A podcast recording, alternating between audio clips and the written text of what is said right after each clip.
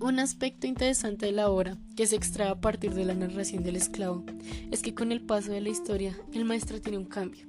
Inicialmente el maestro busca la manera de sentirse superior al esclavo, ya sea burlándose de sus anécdotas de infancia, por su habilidad o simplemente a veces por tener una opinión diferente. Lo mismo ocurría con el esclavo frente al maestro, que aun cuando no se lo decía, lo pensaba. Al transcurrir la historia, ese desprecio que mutuamente se tienen va bajando y empiezan a tolerarse.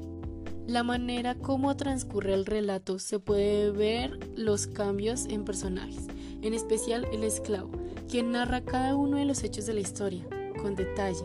Es alguien contando con sentimiento, mostrando cómo se las ingenia para sobrevivir, cómo llega a tener una tolerancia con el maestro y mostrando cómo existe una evolución en su relación. En la escena de la isla se percibe la alegría del esclavo al volver a ver al maestro y lo mismo el maestro. Cuando quería escribir sus libros, necesitaba tanto la opinión del esclavo. Era tan importante esa opinión para continuar. El uno se necesitaba al otro. La narrativa resalta el choque cultural entre el Oriente y Occidente, uno bajo la influencia de la religión islámica y la otra la cristiana, y de esta la manera de percibir el mundo, en la actitud ante la vida, incluso los miedos, prejuicios o valentía.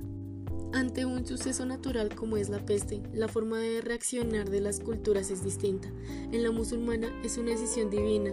Si vives o mueres, por tanto, el hombre simplemente no le queda otro camino que aceptar dicho destino.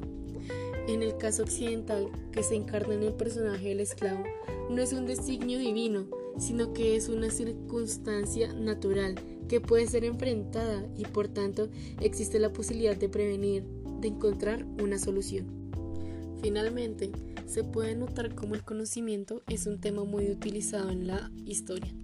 Se nota cómo el esclavo tiene un propósito diferente al conocimiento a comparación del maestro, porque se puede ver al esclavo dándole un uso más para ayudar, para compartir.